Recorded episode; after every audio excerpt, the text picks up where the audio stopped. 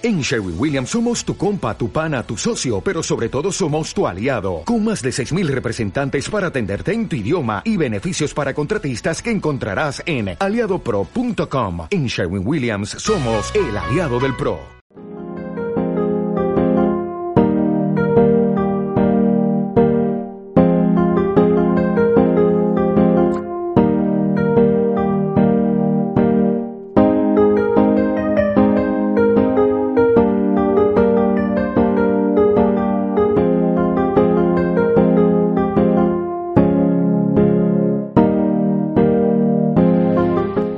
Mucho tiempo, dos agricultores iban caminando por un mercado cuando se pararon ante el puesto de un vendedor de semillas, sorprendidos por unas semillas que nunca habían visto. Mercader, ¿qué semillas son estas? le preguntó uno de ellos. Le contestó, son semillas de bambú, vienen de Oriente y son unas semillas muy especiales. ¿Y por qué habrán sido de ser tan especiales? le espetó uno de los agricultores al mercader. Si os las lleváis y las plantáis, sabréis por qué. Solo necesitan agua y abono. Así, los agricultores, movidos por la curiosidad, compraron varias semillas de esa extraña planta llamada bambú. Tras la vuelta a sus tierras, los agricultores plantaron esas semillas y empezaron a regarlas, a abonarlas, tal y como les había dicho el mercader.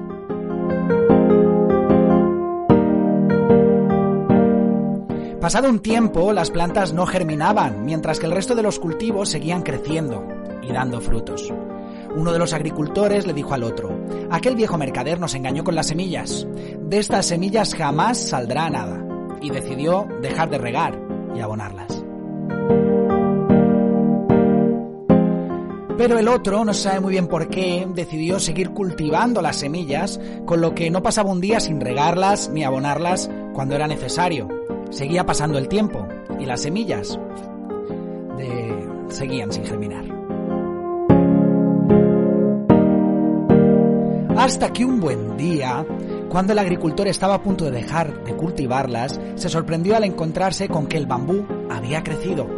Y no solo eso, sino que las plantas alcanzaron una altura de 30 metros en tan solo 6 semanas.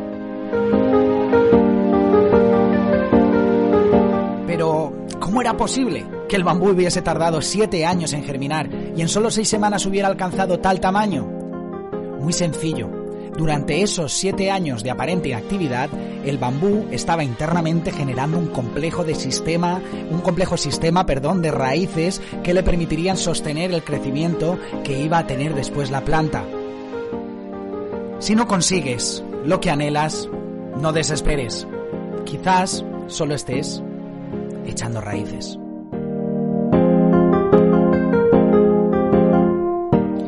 Este maravilloso cuento, titulado El bambú japonés, que extraigo del blog personal de isabeliglesiasalvarez.com, os lo recomiendo. Se dedica a temas de descubrimiento de talento y la verdad es que el blog está cargado de, textos con, con, mucha razón, cargados a su vez de, razón. Este cuento del bambú japonés nos quiere indicar, o por lo menos eso, eso es lo que a mí me suscita, pero claramente lo que quiere indicar es eh, que muchas veces cuando emprendemos el camino de un cambio, queremos que los resultados sean ya, para, para antes de ayer, si puede ser. Y eso es mucho más complicado. Cuando uno empieza el camino de un cambio, tiene que saber que está en un camino, que quizás será largo, que quizás tenga muchos obstáculos, pero un camino que tiene un muy buen final. Un camino, como digo, que eh, si lo medimos a nivel de tiempo, quizás sea exagerado, nunca lo emprenderíamos. Pero es la paciencia y la constancia las dos claves del éxito al final del camino, de que tú obtengas lo que tú esperas eh, después de, de caminar esa vereda, ese camino.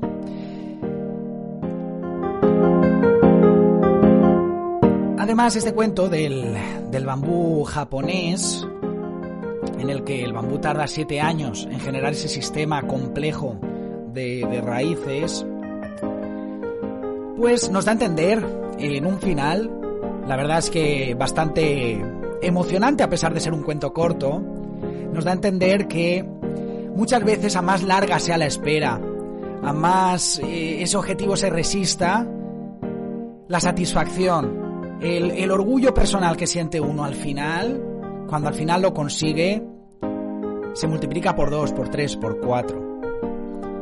Muchas veces decimos, madre mía, echamos la vista atrás y decimos, madre mía, eh, en aquel momento nunca me hubiera pensado que yo estaría aquí. Nos decía, por ejemplo, un oyente, ¿no? En la hora del café el otro día, dice, ¿qué me diría a mí que yo que empecé por un año de Erasmus en Praga y llevo ya 11 años en Estados Unidos después de haber pegado otros tumbos por el mundo, ¿no? Ella emprendió ese camino sin saber muy bien qué final tendría, si el futuro sería incierto, pero el caso es que se armó de valor y lo emprendió. Y a día de hoy pues lo cuenta como, pues, como una hazaña, como, como una historia importante. Eh, sin duda consiguió dejar huella, o por lo menos eh, se puso en el camino, como digo, en la vereda, para dejar huella, para no pasar sin más. Y es que, amigo, amiga, la vida son dos días y tenemos que buscar esos motivos por los que luchar a diario. Esos motivos, esa persecución, ese camino del que estamos hablando, que en definitiva a veces hace eterno, no ves los resultados y, en más de una ocasión estás dispuesto a dejarlo todo. Insiste, sé constante, ten paciencia, porque al final será maravilloso. A más nos cuesta además, más maravilloso nos parecerá. Echaremos la vista atrás, como te digo, como muchas veces echamos ya la vista a nuestro pasado y hasta los peores momentos nos parecen grandiosos, buscamos instantáneas de esos momentos. Ojalá hubiéramos escrito en un diario lo que sentíamos, ¿no? En ese momento de, incertidumbre, un poco de, incluso de malestar personal, de, de desidia, ¿por qué no decirlo? Y en un en un segundo plano, digamos, o en una segunda etapa, mejor dicho, eh, cuando uno acomete el objetivo, pues mira con mucho cariño esos momentos que en un primer momento parecían pues más desagradables de la cuenta.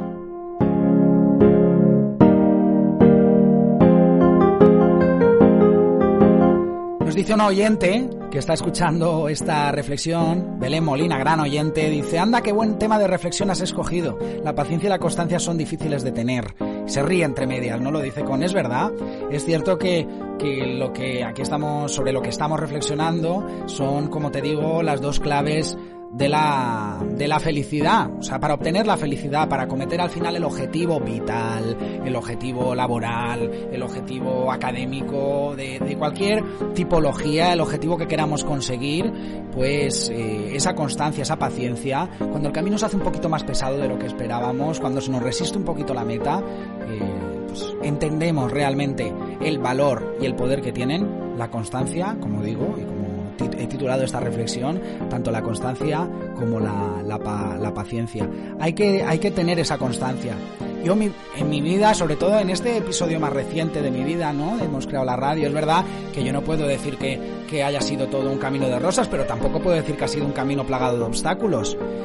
Una vez lo superas es que ni te acuerdas en realidad de lo que de lo que se trata esto, ¿no? Pero sí que pues puedo ponerte de ejemplo en este proyecto las noches sin dormir, los momentos, los primeros programas sobre todo en los que tratabas de atraer a la gente y la, gente se resistía. Poco a poco se ha ido generando una comunidad en torno a la radio y en torno sobre todo a los directos que, que hago yo, que, pues, eh, ya quisieran muchos, ¿no? Estoy muy muy orgulloso de eso, pero entiendo y tengo que recordar que todo, todos los pequeños éxitos que están llegando a la radio eh, son precisamente eh, producto de la constancia, de, de, sobre todo del tener mucha paciencia, porque momentos para querer dejarlo todo han habido, sobre todo en los inicios. Y yo creo que al final la vida y, este tipo de, consecución de objetivos es una carrera de fondo y no es un sprint de 100 metros y el que el más guapo, el más alto, el que mejor lo haga, el que más apoyos tenga es el que llega, sino que a la larga es una carrera que dura muchísimo y que a la larga el que ha sabido resistir, el que ha sabido sacar fuerzas de flaqueza, esto es como, como si estuviéramos hablando del atletismo, pues es lo mismo, al final es el que, el que se lleva el gato al agua, no el más rápido, no, no incluso el más resistente, sino que en el que ese momento sabe, el que en ese momento, mejor dicho, sabe, sabe cómo resistir, cómo poner, eh, cómo poner resistencia a los vaivenes que te da la carrera, eh, siguiendo con el símil, cómo superar esos obstáculos, esas barreras que tenemos por delante. Y como te digo, a más dura se hace, a más duro se hace el camino, a más pedregoso es, muchas veces en el, al final es cuando la victoria, el éxito, todas estas palabras, grandes palabras que se dicen pronto pero que cuestan mucho de conseguir, es como, como mejor saben.